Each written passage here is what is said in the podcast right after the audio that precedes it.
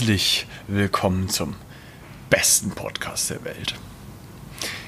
Mit den besten Hosts der Welt. Herzlich willkommen zum Strength and Skills Podcast mit euren zwei Hosts, dem Oberteufel Piccolo.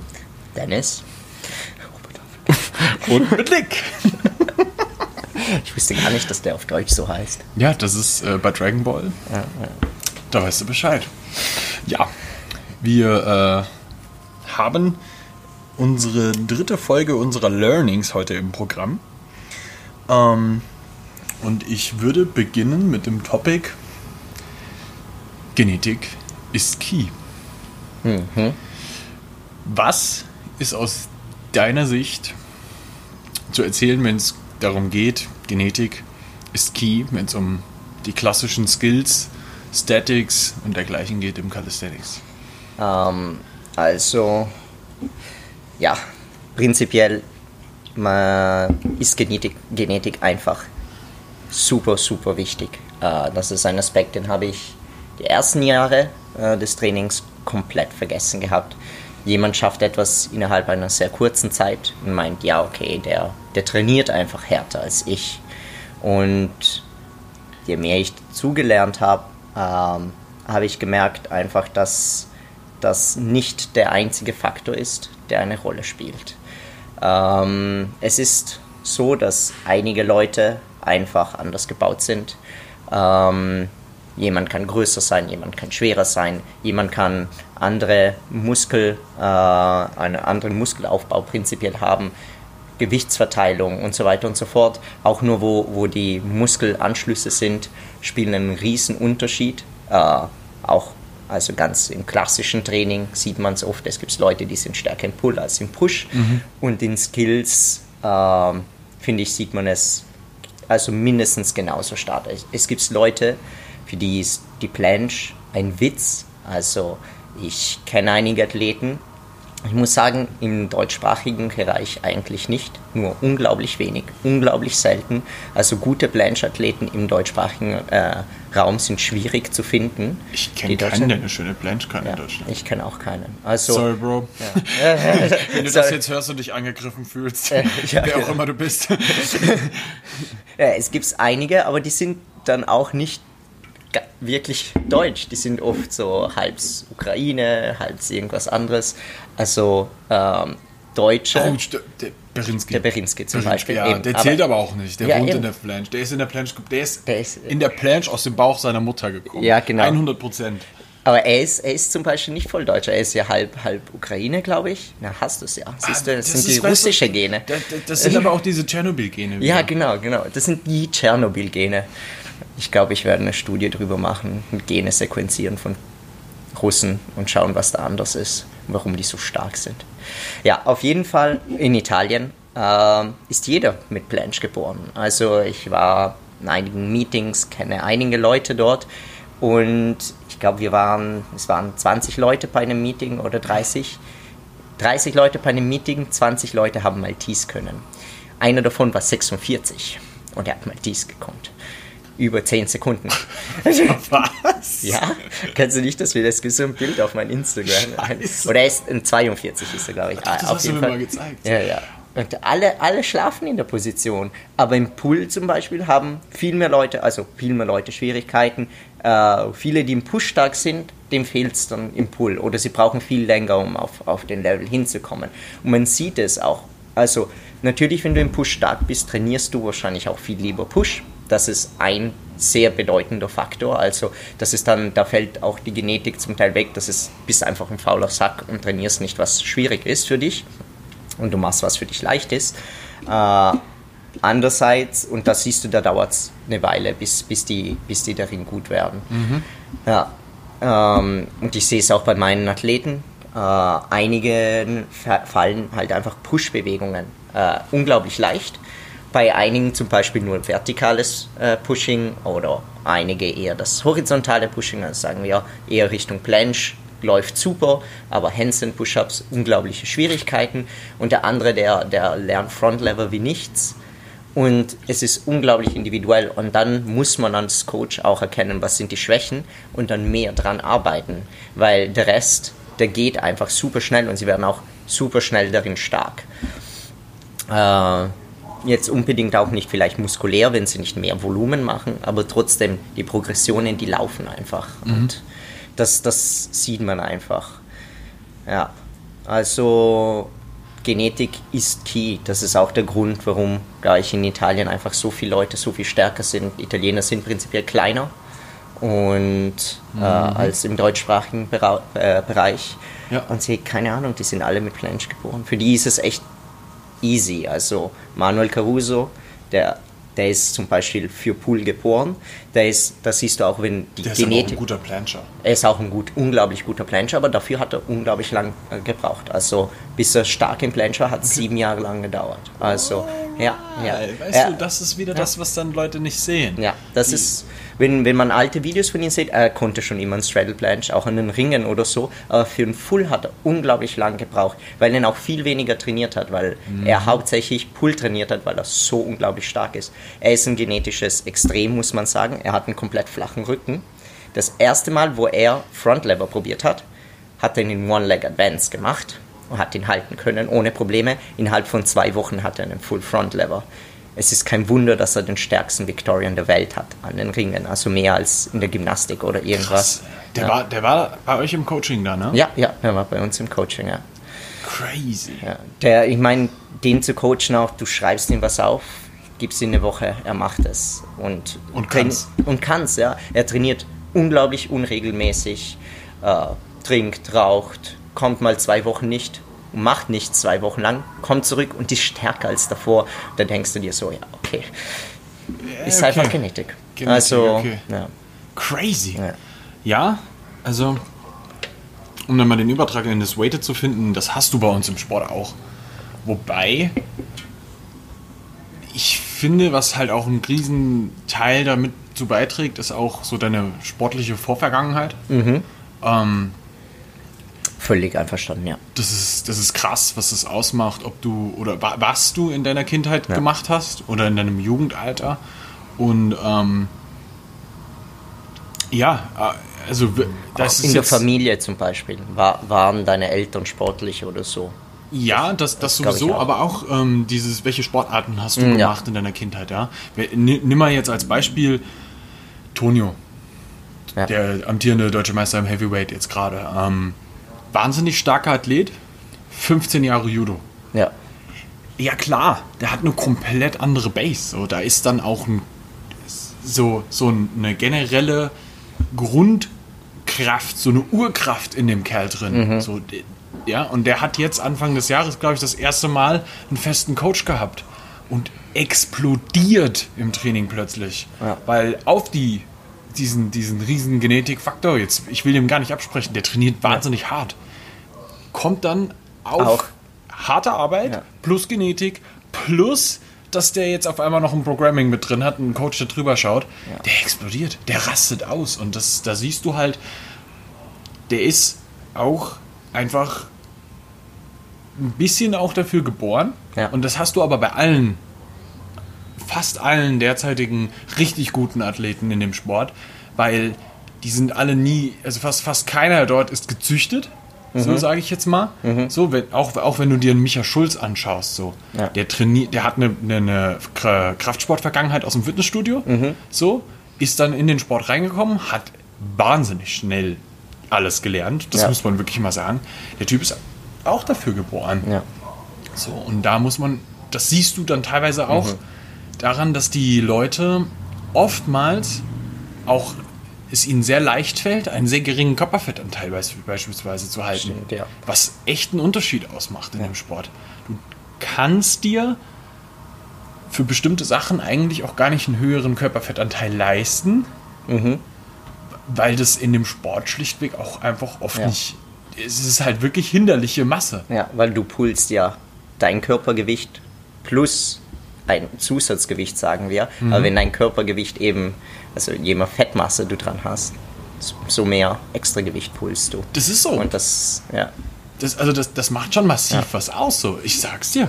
Ich habe, und ich bin eigentlich kein Fan davon, Leute irgendwie ähm, für Gewichtsklassen irgendwie runterzuhungern oder sowas. Mhm. Ähm, aber ich habe selbst auch sehr darauf geachtet für die deutschen Meisterschaften jetzt, ähm, mein Ge Gewicht doch schon durchaus einen Ticken geringer zu halten. Mhm. Habe für die deutsche Meisterschaft selbst auch noch mal ein bisschen drauf geachtet, dass ich jetzt ähm, beispielsweise ja, ich habe einen Ballaststoffcut vorher gemacht, um an dem Tag möglichst leicht zu sein, ähm, ohne dass mir die Leistung wegbricht, weil das ist halt im Maximalkraftbereich Ja. so die Kunst, dazwischen zu bleiben. Ne?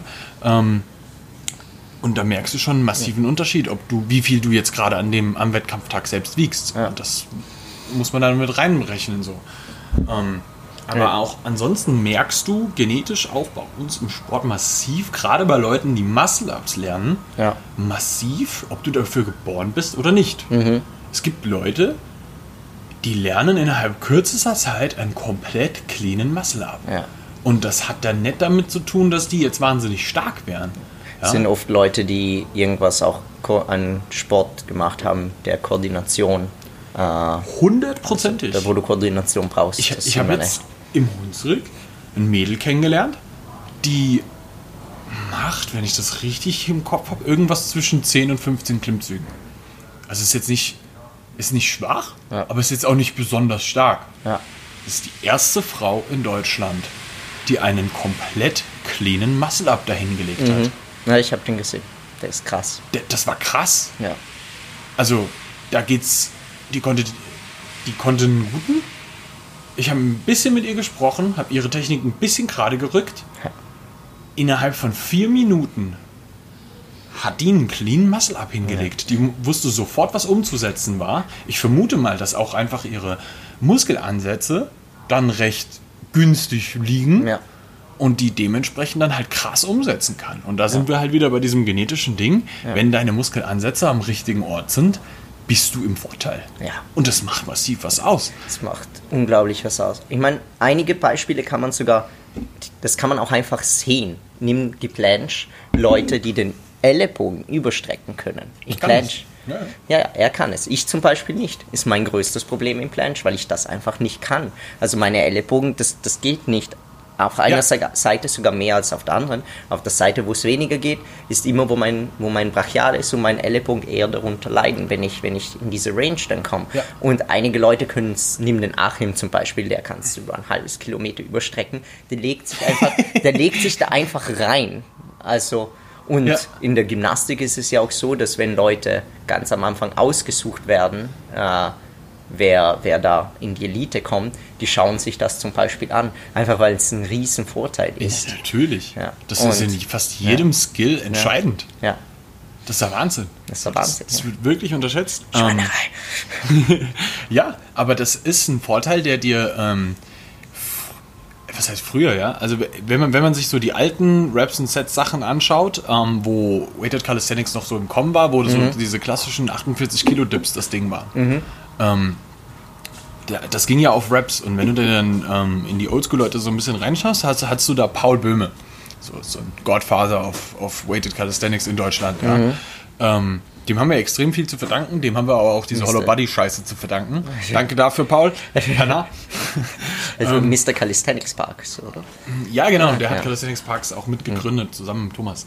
Ähm, ne, übrigens eine extrem geile Website, falls ihr irgendwo mal einen Park sucht, äh, irgendwie unterwegs seid, calisthenicsparks.com.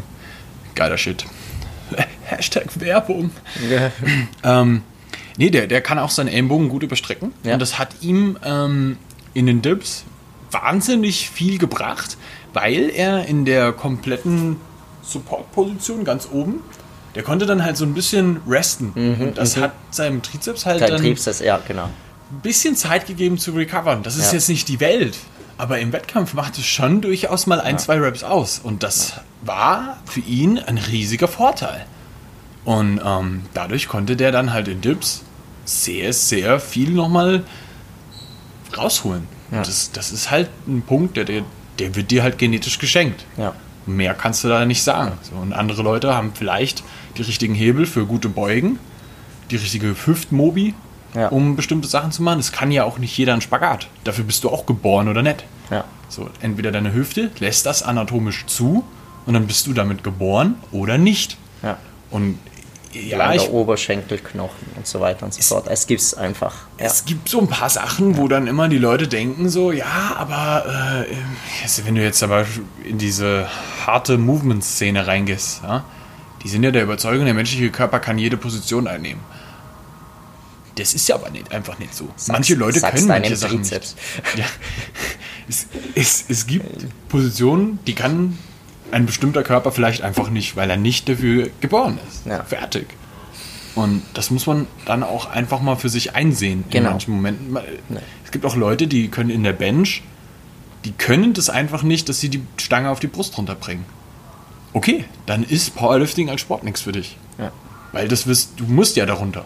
Und wenn du dafür einfach äh, immer deine Schulter zerlegen musst, dann bringt dir das nichts. Aber egal wie viel genetischen Vorteil du hast, ein wichtiger, der allerwichtigste Part von allem ist der nächste Punkt, zu dem wir jetzt kommen, nämlich work. schlichtweg Hard Work pays, Pays off. off, ja. Und that's it. Ja. Da gibt es auch einfach nichts dran zu rütteln. Ja. Du outperformst jeden, wenn du länger dran bleibst als er, wenn du dich mehr darum kümmerst, dass du gesund bleibst und wenn du smart trainierst. Genau. Und da kann der genetische Freak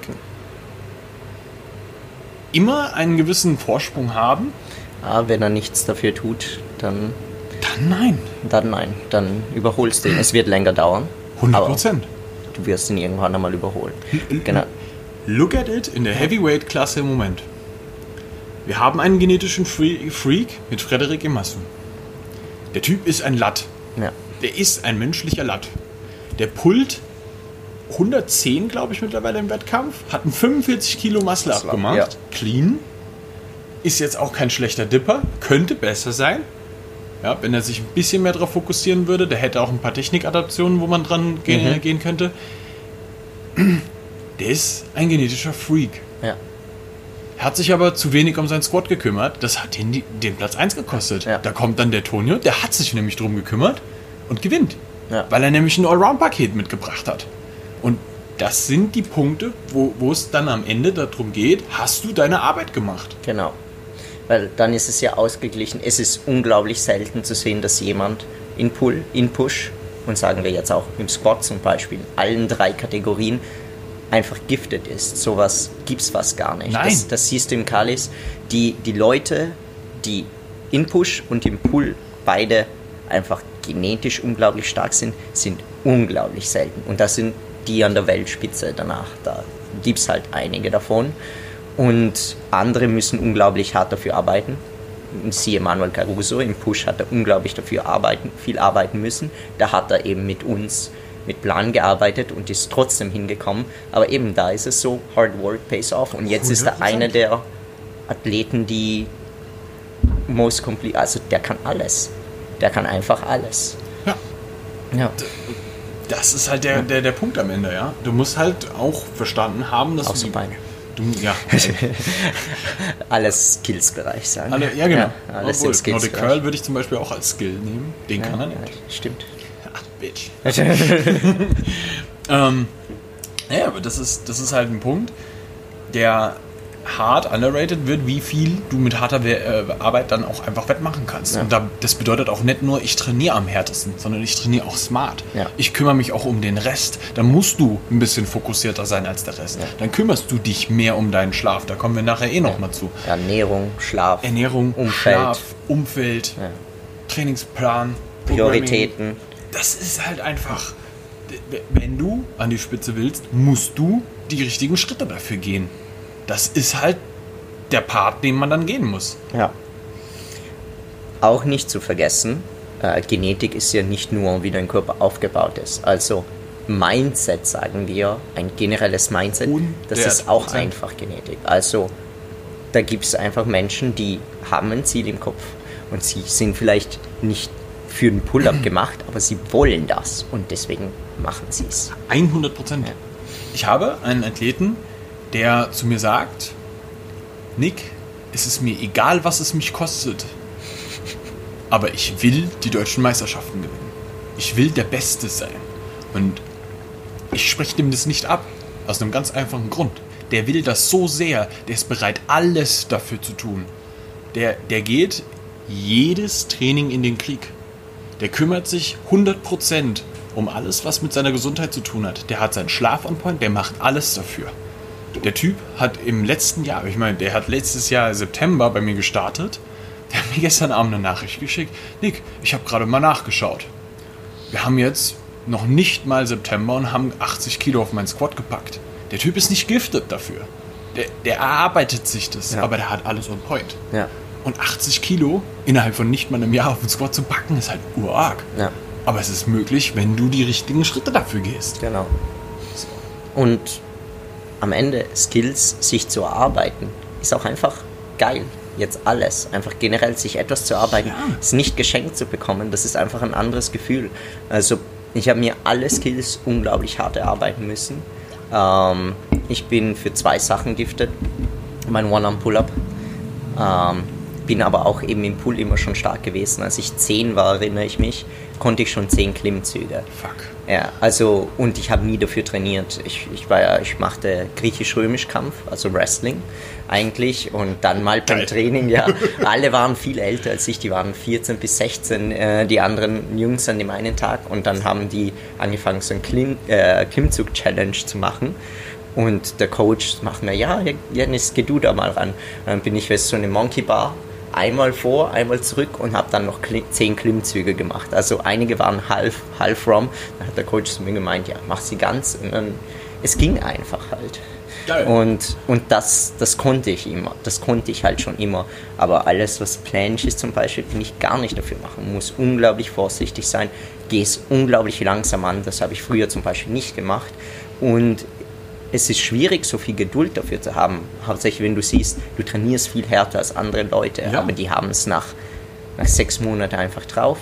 Aber irgendwie lernt man da viel mehr dazu und das ist als Coach einfach super. Als Coach? Als Coach der ist es das Beste. hundertprozentige Key Ja. zu, zu, zu jemandem, der Ja. Technik richtig auseinandernehmen Genau. kann. Ja. Also, Weil du jeden, je- also du musst an jedem Aspekt arbeiten, damit es passt.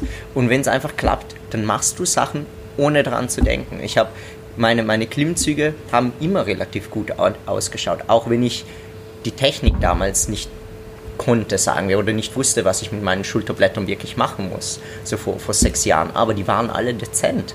Und das war einfach schon eingebaut. Deswegen tue ich mir da auch einfach relativ leicht und kann das im One-Arm-Pull-Up auch umsetzen. Ist für andere Menschen halt einfach unglaublich schwierig. Mach einen One-Arm, sk- also mit einer Activation, wo du einfach mit einem Arm hängst. Das, das ist nicht so einfach. 100%. Und ja, Aber es ist am Ende dann halt auch wieder so ein Ding. Du bist dann bei den Sachen, die du nicht so gut konntest, Ja. bist du ja konstant dran geblieben. Ja. Und das ist ja auch wieder so ein Punkt, der so underrated ist. Diese Konstanz in so einem Punkt. Nehmen wir mal als Beispiel meine Waden. Weil wir den Punkt da eh stehen haben, Waden können wachsen. Ja? Passt aber genau in dieses Thema rein. Ich habe das große Problem gehabt, dass meine Waden nicht wachsen wollten. du bist nicht der Einzige. Dieses Problem haben viele Menschen. Jetzt hast du aber genau diese Menschen, die dann auch ihre Waden eigentlich nicht konstant regelmäßig trainieren. Ja. Weil das macht jetzt auch nicht so viel Spaß. Ja. So ist halt auch einfach nicht so geil. Ja. Ne? Dazu muss man vielleicht auch eins sagen. Es, es kann schon ein bisschen geil sein. Wir haben im Hunsrück haben wir 1RM Wadenheben gemacht. Alter. Wir sind bis zu 180 Kilo gekommen, no joke. ja, aber Nicht das, Sinn, nicht das sinnvollste Training für die Waden. Nein. aber ähm, im Endeffekt, die Waden sind gewachsen und es geht. Ja? Also me- meine Waden sind, wenn ich, ich habe nämlich genau vor einem Jahr meinen Wadenumfang gemessen. Im Hunsrück haben wir den wieder gemessen. Und ich hatte eine Wadenwette mit Billy, einem sehr guten Freund von mir, der zu mir gesagt hat, Nick, deine Waden können nicht wachsen. Ich glaube das nicht. Und ich habe gesagt, Billy, meine Waden werden Ja, wachsen. man sieht me. man sieht es in all deinen Handstand Push-Up Bildern. Die werden, da wird's ja. der, ja. der hat zu mir gesagt, Nick, wenn das so ist, dann gebe ich dir ein fettes Essen aus deiner Wahl in dem Restaurant deiner Wahl. Ich, Deal. Wenn die nicht wachsen, andersrum. Meine Waden sind zwei Zentimeter im letzten Jahr gewachsen, weil ich jeden fucking Tag Waden trainiert habe. ja, nicht jeden, aber sechs Tage die Woche bis äh, Februar. Und danach dreimal die Woche ähm, aber mit halt einem sehr hohen Volumen. Ja, Und was für eine. Rap-Range verwendest du dafür? 20, Jede. 40, Jede. jede, alles. Jede. Ja. Einmal quer durch alles. Ähm, und es hat funktioniert. Also die können wachsen und das ist halt wiederum. Die halten das, auch unglaublich viel Volumen aus. Ja, also das ist Kannst das, echt wo es- dann halt hingehen muss. Ne? Man muss verstanden haben, dass es nicht darum geht, dass du irgendeine bestimmte Rap-Range benutzt hast oder sonst Ja. irgendwas, sondern Konstanz. Konstant viel Volumen. Und dann hast du den Key getroffen. So. Und das ist halt das, was sehr, sehr viel untergeht, wenn es um genau solche Problemzonen geht. Du bist in irgendwas schwach, das musst du halt mehr machen. Ja, das ist so ein Punkt, den hatte ich ja auch aufgeschrieben. So, meistens mag man die Sachen nicht so gerne machen, Ja. indem man schwach ist. Aber genau die musst du ja machen, um wiederum besser zu werden. Ja, da haben wir vorhin schon mal drüber gesprochen gehabt, kurz, dass, dass du einen Klienten hast, der nicht gerne an seinen Schwächen arbeitet, Ja. aber dementsprechend auch nicht vorankommt. Ja. Und das ist halt der, genau der Punkt. Du musst die Sachen machen, die du hast. Ja. So, abgesehen von Burpees. Burpees macht man nicht. Burpees ist dumm. Ja, ja, und nicht nur, also nicht nur jetzt Schwachpunkte im, im Sinn von Übungen, die man nicht gern macht. Äh, oft wird bei der, bei der Ausführung von Übungen sehr gern ein Teil übersprungen. Ja. Also der einfach Klassiker beim Pull-Up oder wenn Leute am One am Pull-Up arbeiten oder so.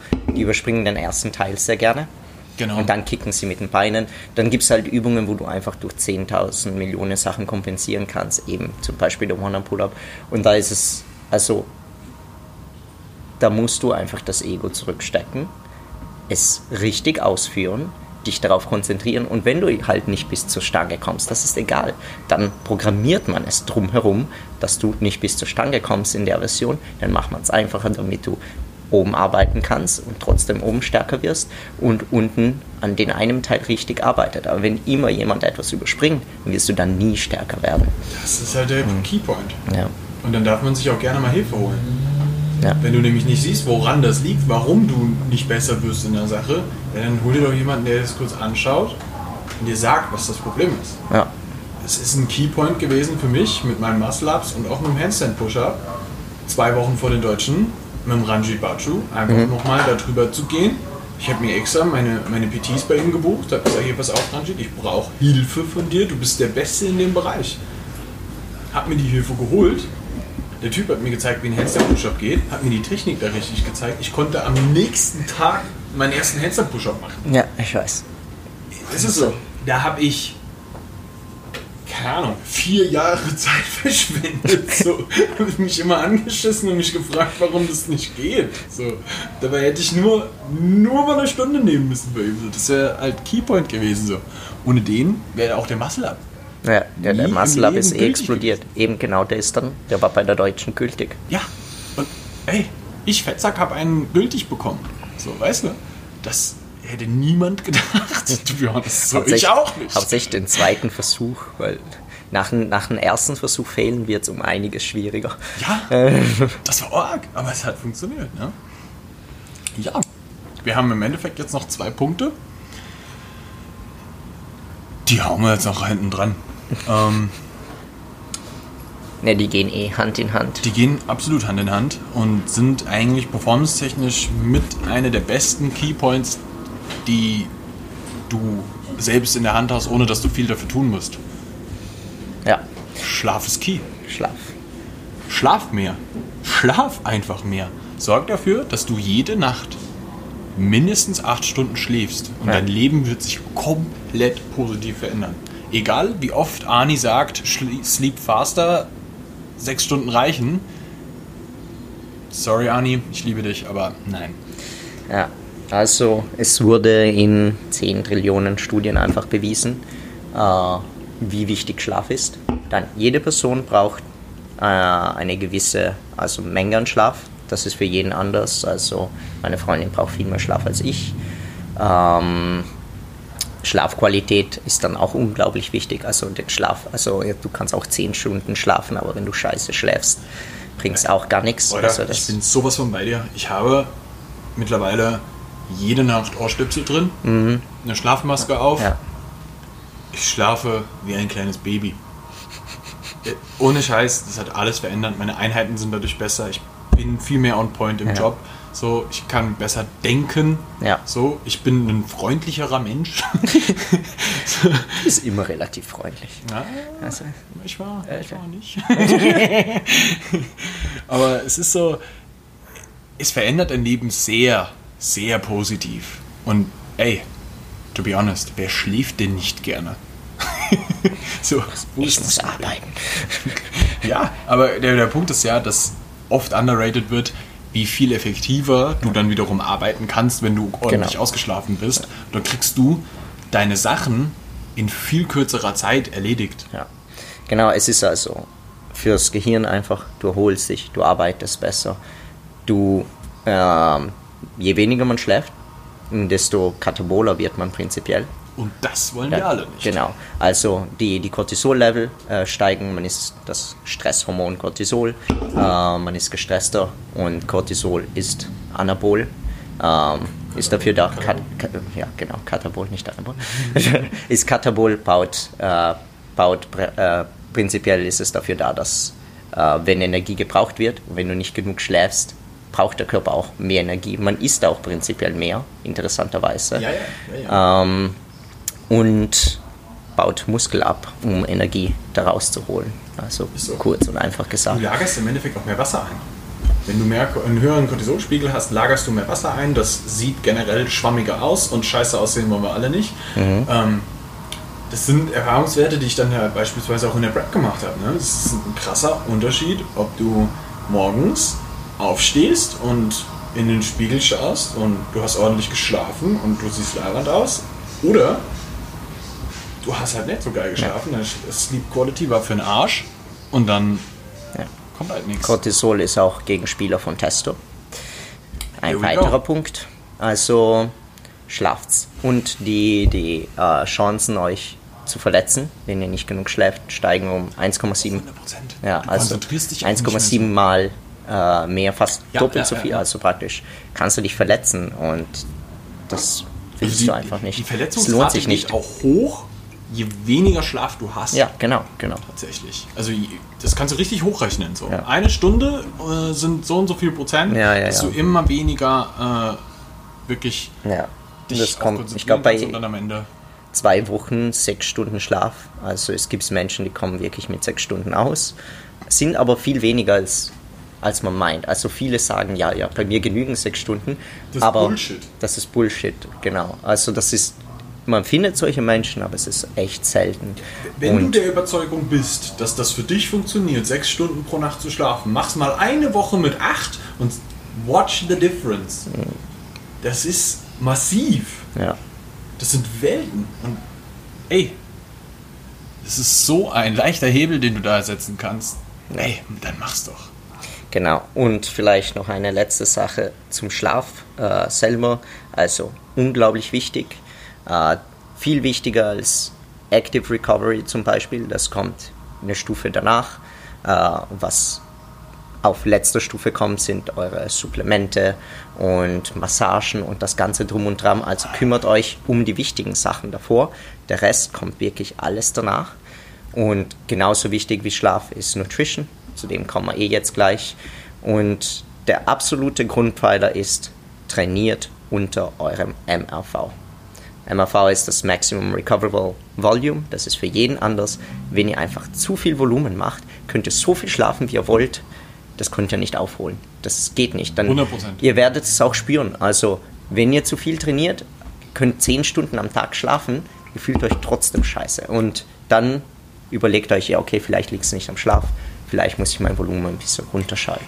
Wobei meine Erfahrung ist tatsächlich, dass die meisten Menschen, mit denen ich arbeite, in ihrem Training vorher deutlich zu wenig Volumen drin haben. Ja, also Es prinzipiell. gibt, es gibt beide Extreme. Ja, ja, es gibt die Leute, beide die Extreme. komplett abschießen Ja. und denken, dass sie, keine Ahnung, jeden Tag zwischen 10 und 15 Übungen am Tag brauchen. Und dann hast du genau das Gegenteil von Leuten, die Ja. dann der Meinung sind, die müssten irgendwo zwischen drei und fünf Übungen am Tag arbeiten, was genauso zu wenig Volumen ist. das MRV steigt auch. Also es ist nicht so, dass man einen fixen Punkt hat und ich kann nur so viel trainieren. Also es kann eintrainiert werden, das dauert halt natürlich Jahre. Aber ich halte jetzt viel mehr Volumen aus, als ich vor vier Jahren aushalten konnte, auf jeden, Alter, Fall. auf jeden Fall. Und zum Beispiel in Zeiten wie der Prep, wo die Ernährung nicht on point ist, also nicht on point, wo du verhungerst, die Ernährung ist on point eigentlich, aber du einfach nicht im optimalen äh, State bist zum Performen, dann sinkt es wieder und das muss man dann auch wieder adaptieren, weil du sonst einfach noch leichter zum Beispiel ins Overtraining kommst. Teils. Also ich habe keinen Volumendrop gehabt, überhaupt Ja. nicht. Ähm, ich würde es auch bei den meisten Menschen nicht machen. Okay. Einfach Ähm. wegen äh, der, also damit die Muskelmasse auf jeden Fall erhalten bleibt.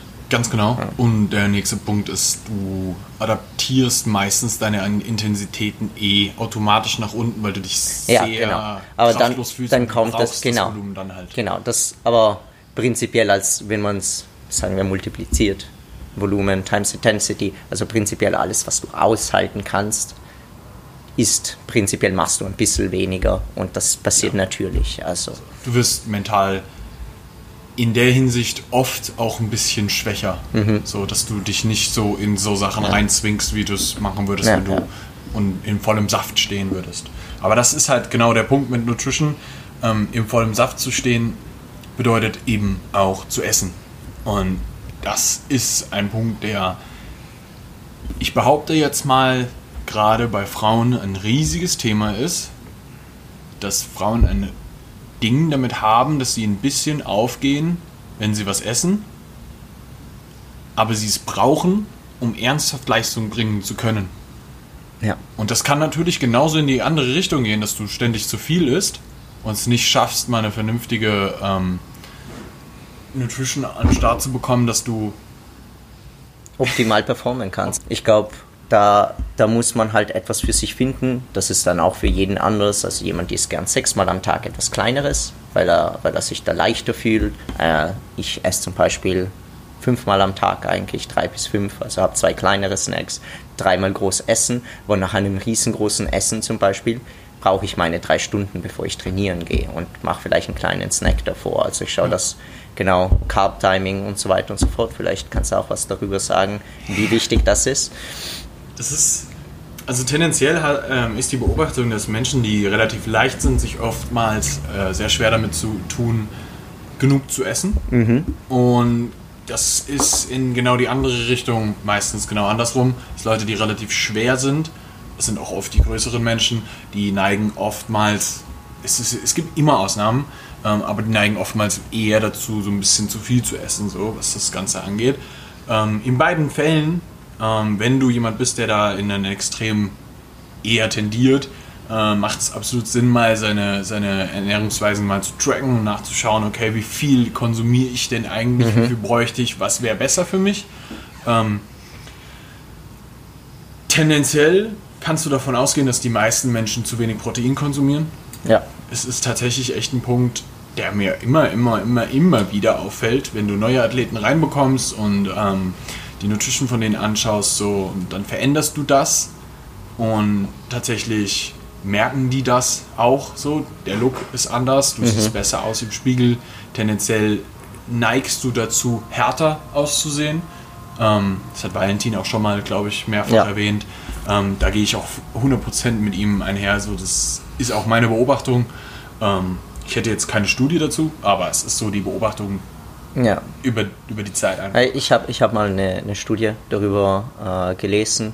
Also da ging es hauptsächlich halt um Prep äh, im Vergleich. Also da wurden zwei Gruppen verglichen. Eine, die 2 Gramm äh, Protein, und das ist schon, also sagen wir für viele Leute relativ hoch.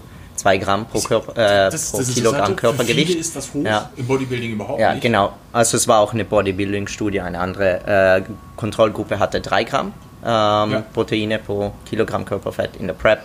Und die mit den 3 Gramm, die haben einfach auf der Bühne härter ausgesehen, besser ausgesehen. Ja.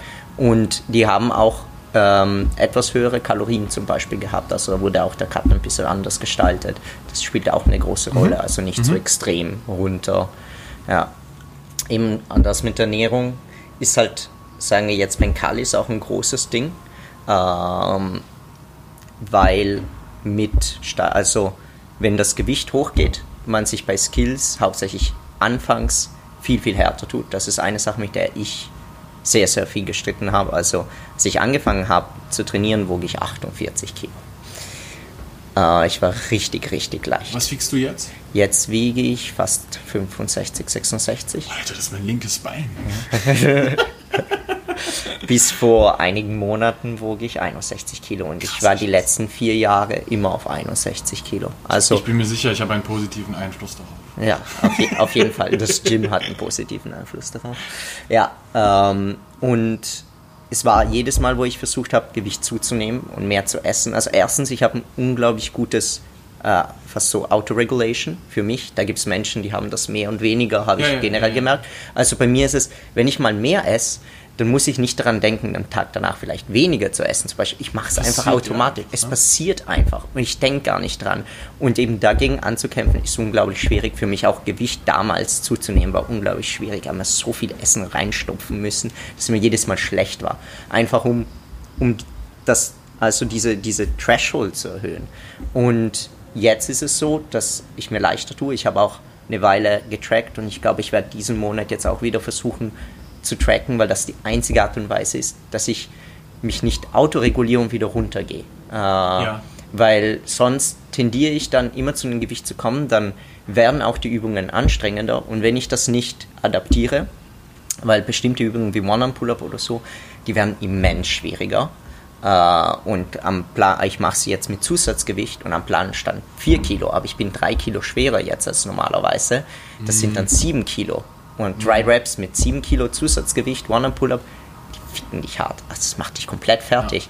Und habe einfach ein Kilo runtergenommen, damit ich trotzdem stärker werde, dass Stimulus da ist, Ja. aber ich die Übung schön ausführen kann. Und es funktioniert. Also ich bin, also ich fühle mich jetzt auch viel, viel stärker. Es tut mir gut. Ja. Äh, aber ich habe mich echt lang dagegen gewehrt und ich bin auch oft krank geworden, weil alles anstrengender wurde. Und Und die Und ich- Nutrition hätte das eigentlich auffangen können, aber Genau, ja. war nicht da. Ja, genau. Ja, ja, ja. Das ist nämlich ähm, eine Beobachtung, die ich auch ganz stark gemacht habe. Ähm, mit Athleten, die gegen Ende ihres Blogs in höhere Intensitäten reinkommen, das Fatigue-Management, Mhm. versuche ich dann in der Regel so zu halten, dass ähm, ich Kalorien erhöhe Mhm. und ähm, schaue, dass darüber mehr Energie bereitgestellt Ja. wird, damit die besser performen können ja, und wir eine gleichbleibende Performance haben. Das funktioniert auch immer nur so ein, zwei Wochen lang, Mhm. aber damit kannst du den Block nochmal nach hinten rausziehen. ja. Und das funktioniert extrem gut. Ähm. ich tendiere, sobald ich extrem viel, also unglaublich müde bin und fatigued bin, oder zum Beispiel es auch wärmer wird im Sommer, die Zeiten, in denen ich mich verletzt habe, war immer um Mai, Juni herum, weil es wird wärmer und man isst automatisch weniger, wenn du es nicht Ja. trackst. Und damit Zack. ist dein Recovery dann Ja, halt auch einfach genau. nicht mehr so gut. Und das ist ein Punkt, der krass unterschätzt wird, Ja.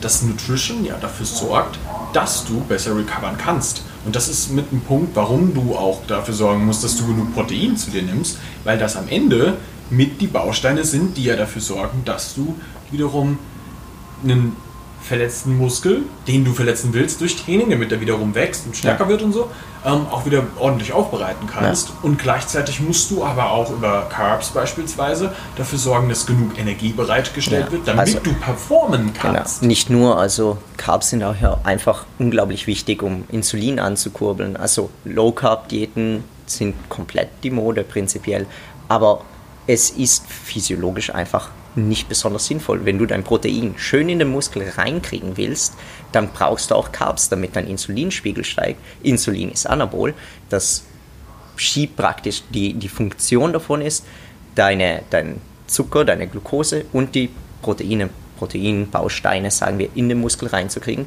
deine Muskel wieder mit Glykogen zu füllen und wenn du natürlich dich nicht bewegst und dein Glykogenspeicher schon gefüllt ist, speichert es den Rest halt in Fett ab, das, damit es in Zukunft verwendet werden kann. Aber Und daher rührt dann wieder diese riesige, riesige Angst vor Insulin. Genau, ja. Aber es ist halt normal. Also das heißt, wenn du, wenn du Muskelmasse dazu nehmen willst, dann wirst du sicher ein bisschen Fett dazu bekommen. Das gibt es die Newbie Gains am Anfang, aber es ist die Physiologie der Sachen, dass nicht einfach alles nur in den Muskel gehen kann. Erstens und äh, jo. Zweitens ist einfach deine Carbs. Das ist nicht so schwierig. Fuck yes. Pasta ist nicht so geil, kommt.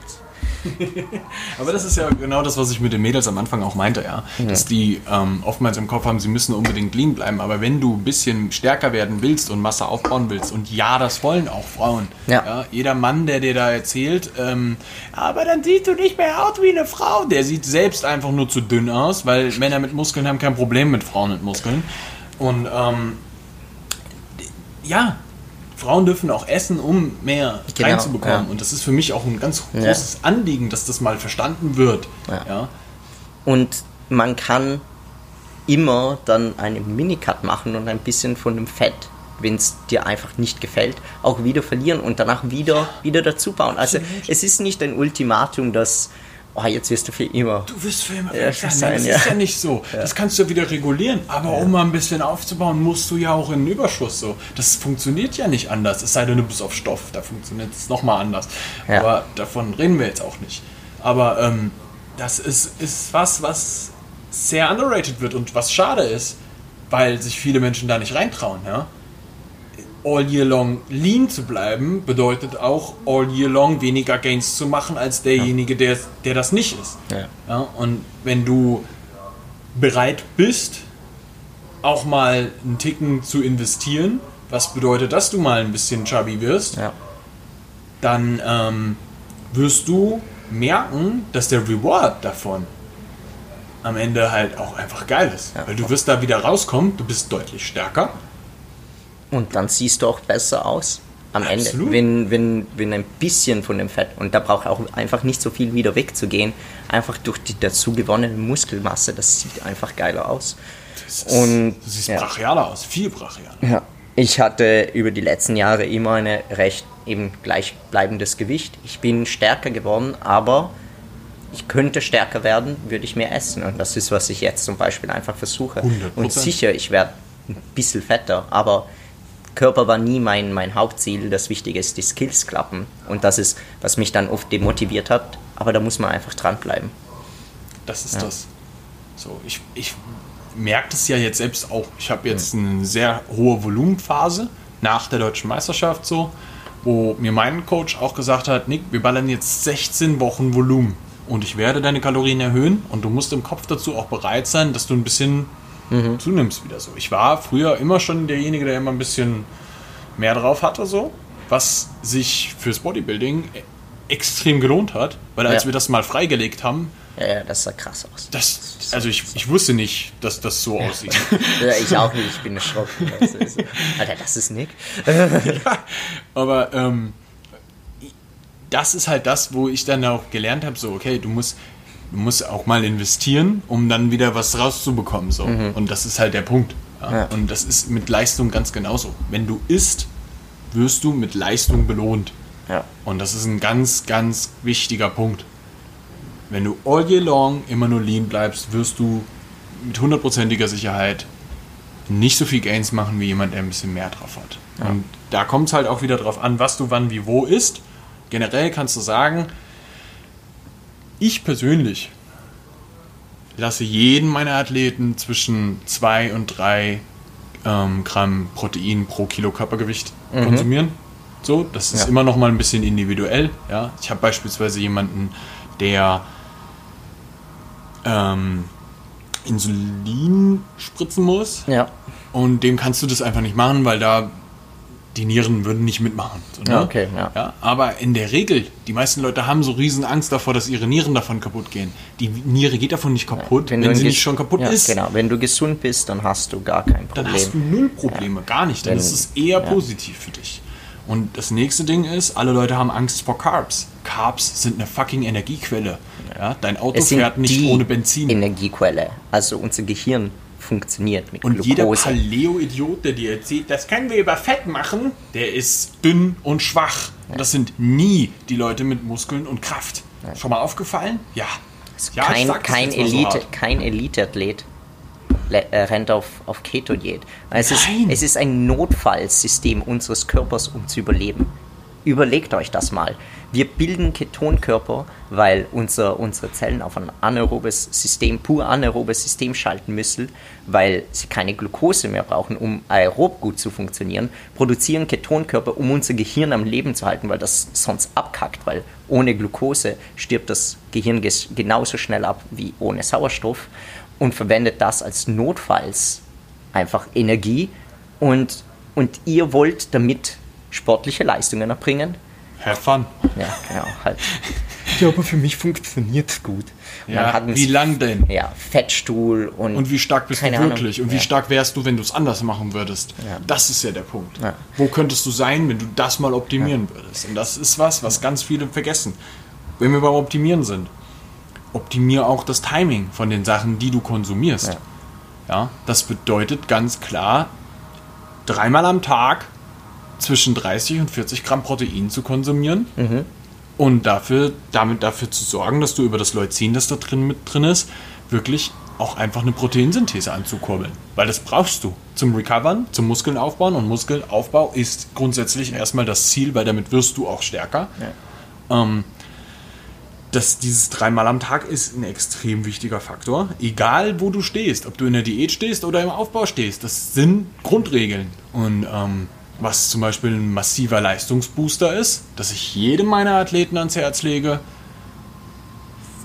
in etwa zwei Stunden vorm Training, Ja. circa 50 Gramm Carbs mindestens. Ich esse gern 100 zum Beispiel. Ja. Kommt voll drauf ja. an, Ja. wie viel du zur Verfügung hast Ja. Und dergleichen. Aber das ist ein Punkt, der ist auch für mich nicht verhandelbar, Mhm. weil das sorgt ja dafür, dass du eine bessere Leistung im Training hast. Mhm. Und als Athlet sollte dein Ziel immer sein, dass du bestmöglich im Training performst. Und darum geht's. Ja. Und das ist auch für den Hobbysportler immer noch interessant. Ja. Ja, das ist völlig egal, aus welchem Hintergrund du da kommst. Ja. Du willst doch selbst im Training besser performen, weil es auch mehr Spaß macht dann. Mhm. Ja. Völlig im Sack zu sein im Training macht doch niemandem Spaß. Ja. Und dann gibt es die mentale Komponente, auch nicht zu vergessen. Also, absolut. wenn es zum Beispiel ums ungesund Essen geht, sagen wir, mein, wenn, wenn die, die Makros am Ende stimmen und für dich funktionieren und du dich dadurch trotzdem wohlfühlst, dann kannst du ja auch ab und zu zum Mackie gehen von mir aus. Äh, bei mir ist es zum Beispiel immer eine mentale Komponente gewesen, die mich gestört hat. Jetzt zum Beispiel viel weniger, aber früher war ich da recht extrem, was die Sachen anging. Einfach, man braucht eine Weile, um, um sich einzupendeln pendeln und das Richtige für sich selber zu finden. Ähm, und genau das ist, was ich davon meinte, eben mit diesem viel Essen und schwer Essen. Zum Beispiel, das ist für mich halt vor dem Training, wenn ich mir jetzt irgendwas voll reinhau und Ja. bin noch immer am Verdauen vier, Verdauen vier Stunden danach, dann wird mein Training einfach nicht gut sein. Aber da kannst Und- du ja auch die richtige Stellschraube äh, setzen. Ja, genau. Dann nimm doch einfach was, was Genau. vom Volumen her klein ist, aber einen hohen Energiewert hat. Ja, genau. Also man kann dran arbeiten, man muss nur ein bisschen nachdenken und vielleicht sich nicht irgendwas reinschießen, das dich komplett müde macht, danach macht, weil dein Insulinspiegel einfach so in die Höhe schießt. Für einige Leute funktioniert es halt und die jagen sich tonnenweise Zucker vor dem Training rein. Bei mir, wenn ich es konstant zum Beispiel ein Monster mit Zucker trinke während dem Training, dann geht's Schluck für Schluck. Wenn ich mir ein ganzes reinhau vor dem Training, dann gibt es das Koffein, das mich halt wach hält, aber prinzipiell fühle ich mich ein bisschen schlapper. Also das, das muss man auch für sich selber finden. Also ich bin jemand, der hat immer Carbs geliebt. Ich habe ich esse weniger Fette, aber viele, viele Carbs. Und ich habe es einfach gern so. Ja. Das Also funktioniert das für ist mich. tatsächlich ein Erfahrungspunkt, den ich Ja. auch mit ganz vielen Athleten gemacht habe. Tendenziell ist es doch tatsächlich bei uns allen in der Ernährung so, dass wir deutlich zu viel Fett essen. Mhm. Und ähm, wenn du das minimierst Ja. und in den Gesamtkalorien durch Carbs ersetzt, wohlgemerkt, wenn deine Proteins on point sind, Mhm. du die Performance des Athleten massiv positiv beeinflusst. Also 45 Gramm Fett sind für die meisten Menschen, sagen wir jetzt durchschnittlicher Mann, 70 Kilogramm bis 80 Kilogramm Körpergewicht, genug, um die Meinst? Hormonsynthese äh, anzukurbeln. Das. Minimum. Also 45 Gramm sind genug, Okay. dass die Hormone noch okay sind. Drunter wird es danach langsam kritisch. Also Ah, das, das ist, das ist so, ein, so ein sehr interessanter Punkt, weil ähm, Cliff Wilson beispielsweise sagt, er geht mit seinen Athleten nie unter 50 Gramm, auch nicht in der Prep. ja, Und ähm, meine Erfahrung auch tatsächlich selbst ist, dass ähm, Es gibt auch ein deutlich zu wenig Fett, Ja, aber ja, ja. generell kannst du eigentlich immer davon ausgehen, dass Ja. du zwischen 0,7 und 1 Gramm Fett Ja. sehr, sehr gut angesiedelt Also bist. 45 Gramm würde ich niemandem raten, aber das ist das, der Minimum. Ja, ja, das ist das Minimum, das, also wo man nicht drunter gehen sollte, sagen. Das ist Okay. noch genug, dass, dass deine Hormone noch äh, synthetisiert werden. Dann natürlich als, als unglaublicher Leistungsathlet äh, brauchst mehr. brauchst du mehr einfach. Und das ist eine Sache, die ich bei mir gemerkt habe, in Zeiten, in denen ich unglaublich gestresst bin, äh, viel Prüfung habe mit dem Training zusammen und so, esse ich automatisch mehr Fett. Also wirklich, ich bin dazu gezogen, ich ziehe mir fünf Eier rein zum Frühstück und so. Und ich mache das automatisch, ohne nachzudenken. Ich, hab, ich will das mehr einfach, weil, weil mich das einfach, das hilft mir. Äh, weil das dann auch wieder den Hormonhaushalt so Genau, den wieder stabilisiert, genau, ja. Geil. Aber Ja. das ist, ja, ja, würde ich, würde ich tatsächlich mitgehen. Stressige Situationen, Ticken mehr Fett, Mhm. Ja. macht Sinn. Ähm, muss man natürlich nochmal ein bisschen individuell betrachten pro Person, aber generell könnte ich, würde ich auch sagen, kann man, kann man definitiv so handeln. Genau. Dann gibt es auch den Unterschied Mann-Frau. Oft antworten zum Beispiel Frauen auf eben High-Fat-Diets besser als auf High-Carbs-Diets. Äh, Ja, ja. Studien belegen. Also äh, prinzipiell ist das dann natürlich auch komplett individuell, aber die Grundlinien sind dann Männer eher mehr Carbs, Frauen Ja. können auch sehr, sehr gut mit eher viel Fett und weniger Carbs funktionieren. Das muss man dann auch für sich finden. Und auch was man mag, weil es muss sustainable sein. Also du kannst nicht einfach eine Diät machen, die, die du nicht durchziehen kannst. Du musst essen können, wie du magst. Und ich meine, im Kali sind wir jetzt auch nicht Bodybuilder, das muss man ja auch nicht sagen. 5% Nein, nein. Körperfett, 7% Körperfett, das hat einfach null Sinn im Kalis. Ja, einige haben 8 bis 10 Prozent Körperfett, aber das sind Menschen, die genetisch dafür gemacht sind. Ich bin genetisch dafür veranlagt, relativ wenig Körperfett zu haben einfach. Das ist genau bei mir so. Bei genau. mir sofort, ja. Ich Ja. sofort, Ja. ich setze auch an beschissenen Stellen an. Ja. So, ich habe eher selten einen Sixpack. Ja. Und trotzdem habe ich eine Beinteilung. So, Weißt du? Und ich habe Streifen in der Schulter. Mhm. Ja. Aber kein Sixpack, Genau. weil meine Fettverteilung. Deswegen, ja, bei mir ist es auch, also im Bauch eher, äh, also eher als beim Rest ist bei mir sehr, sehr lean im Vergleich zu, zu dem, aber das ist eben auch komplett anders. Jedes Mal. Und das muss auch für den Frauen, glaube ich, ganz, ganz wichtig angesprochen zu werden, dass auch bei Frauen einfach ein 15% Körperfett bei Frauen ist nicht für allen Frauen einfach gesund. Die meinen, sie müssen die runter. wenigsten. Für die wenigsten. Also viele haben bei einigen geht es halt bei 15% noch richtig gut oder sagen wir 18% vielleicht, aber andere haben schon Amenorrhoe, also die haben keine Regel mehr. Und dann weißt du, dass irgendwas nicht stimmt. Sobald also deine. Diät, also, Ja, so. so, sobald deine Diät dafür sorgt, Ja. dass deine, deine äh, Periode aussetzt und du nicht bodybuilding-technisch unterwegs bist, Ja. solltest du dir mal ernsthaft Gedanken darüber machen, ob du wirklich bereit bist, deine Gesundheit so aufs Genau. Spiel zu setzen. Ja. Und das ist beim Mann sofort dadurch ersichtlich beispielsweise, dass ähm, Libido sind. dein, deine Libido sinkt. Wenn du keinen Bock mehr auf Vögeln hast, um das mal so platt auszudrücken, dann solltest du dir Gedanken darüber machen, in wie, wie tief du mit deinen Kalorien Ja. gehen willst und dann vielleicht auch mal, das ist nämlich jetzt der Punkt, schauen musst, ob du deine Fette mal anpasst. Ja. Weil da geht es nämlich dann meistens los. So. Ich selber war im Overtraining mal und ich habe einfach zu wenig Fette gegessen, nicht genug recovered, hatte unglaubliche Stresssituationen zwischen also Uni und so weiter und so fort, habe einfach zu viel und sinnlos trainiert und wenn sich das einfach in die Länge zieht danach, weißt du, und du das einfach nicht merkst und weitermachst und weitermachst, erst nach Monaten und Monaten kommst du halt dann einfach an einen Punkt, der, da ist ein Comeback unglaublich schwierig. Ich habe einen Monat aufgehört mit dauert. Sport. Ja. Und ich hatte noch Glück. Also ich kenne Leute, die, die, die arbeiten jetzt ein Jahr lang schon dran, dass sie wieder zurückkommen. Und, und Du. das ist richtig, richtig schwierig. Ich also, recovere heute noch. Jetzt nicht mehr krass, aber Ja. ich merke das noch so. Ich, ich habe immer noch, ich bin immer noch im Comeback von der Diät, von der Diät. Ja. die vor einem Jahr begonnen hat. Ja. Und das ist was, was man absolut im Kopf haben muss. Ich wusste das. Ich wusste, worauf ich mich einlasse. Aber ganz viele Menschen da draußen tun das nicht. Und wenn du da ein Problem hast, solltest du definitiv Also überlegst dir gut, auch weil, äh, also ich habe nur eine Studie darüber gefunden, aber es wurde gezeigt, dass du, wenn du richtig krass im Overtraining warst, es die Chance gibt, dass du nie wieder zu deiner alten Performance zurückkommen kannst. Das Und das ist, das ist richtig hart. Also guckt wirklich, dass Ja. Wenn ihr, wenn ihr das habt, und es ist dann natürlich als Mann auch nicht so leicht, sich das selber zuzugeben. Oder vielleicht auch als Frau nicht, aber guckt, dass ihr, dass ihr euch da Ja. äh, das anschaut. Das ist unglaublich wichtig. Ich meine, gesund sein, 100 Prozent. 100 Prozent. Ja, gut. Und wenn ihr da Hilfe braucht, dann sind wir gerne bereit, dabei auch zu helfen. Das ist eine ganz einfache Sache. Schreib uns an, bewirb dich auf den Platz bei uns im Coaching. Entweder bei Dennis oder bei mir. Wir haben verschiedene Schwerpunkte. Du hast die Wahl.